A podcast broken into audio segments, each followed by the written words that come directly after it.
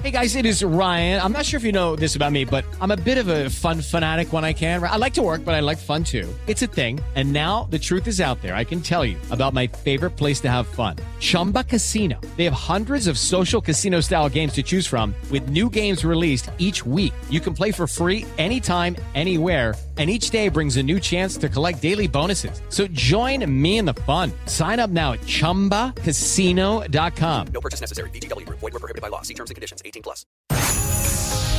El podcast de Mariana Santiago, tu conductora de confianza. ¿Conocen a alguna persona acumuladora, compulsiva?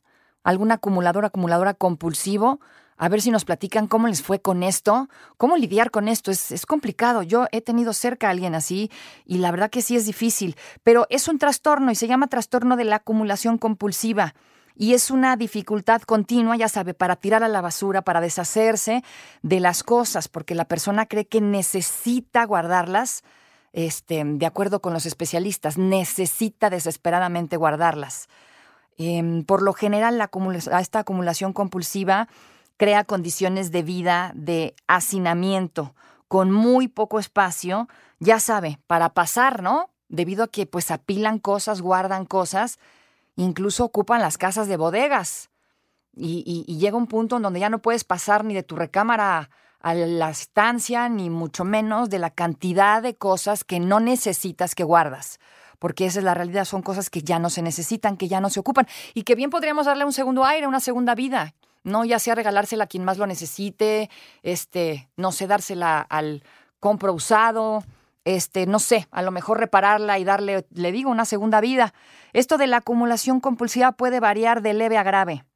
Y en algunos casos es posible que no afecte tanto tu vida, pero en otras, en otras personas puede afectar gravemente tu rutina de día a día, tu rutina de diario. Las personas que tienen este trastorno, pues obviamente no lo ven como un problema ni, ni lo verán. Pero los que estamos alrededor, madre mía, no, madre mía. Y si vives con esta persona, no bueno. O sea, no, no te quiero ni contar la bola de problemas que se empiezan a tener. Eh, puede ser muy difícil para estas personas, este, pues que se den cuenta, ¿no? Que, que lo vean como tú lo ves y puede ser difícil conseguir que participen en un tratamiento, pero un tratamiento intensivo puede ayudar muchísimo a entender cómo puedes cambiar tus creencias y tus comportamientos para vivir una vida más segura y placentera. Es como si estos objetos te dieran seguridad, como si te dieran pertenencia. Pero es algo que únicamente que alguien que tiene este trastorno lo puede entender. Los síntomas, los primeros, fíjese que a menudo aparecen durante la adolescencia hasta los primeros años de la adultez. En la mediana edad, el desorden puede ser abrumador, así una cosa terrible, a medida que los síntomas se vuelven más graves y cada vez más difíciles de tratar, obviamente, y más difíciles de reconocer. Conforme más pasa el tiempo, te cuesta más trabajo darte cuenta que tienes un problema.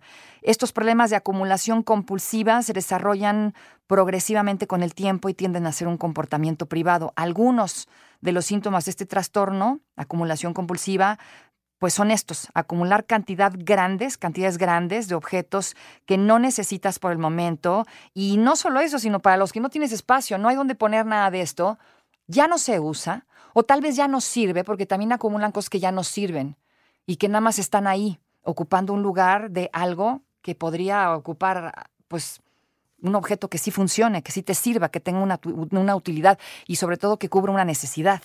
También, por ejemplo, otro de los síntomas, tener dificultad constante para desechar, para deshacerse de las cosas, independientemente de su valor real, tener la necesidad de guardar estos objetos y sentirte mal ante la idea de tener que deshacerte de ellos. O sea, no los puedes dejar ir.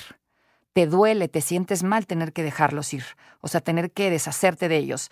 Mm, generar un desorden tal que no se pueda utilizar, no sé, habitaciones de la casa, ni la sala, ni las estancias, ser perfeccionista, evitar tomar decisiones o retrasarlas, problemas para planificar, para organizar, y justamente de ahí viene ese trastorno, fíjese, de personas que tienen problemas para organizarse y para tomar decisiones de ahí, de ahí viene, ¿no? De esto de evitar tomarlas o de, o de retrasarlas. Son decisiones que al final se tienen que tomar.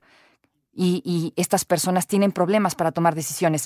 No te preocupes, Mariana estará de regreso muy pronto. Recuerda sintonizarla de lunes a viernes de 10 de la mañana a 1 de la tarde por 88.9 Noticias. Información que sirve. Tráfico y clima cada 15 minutos.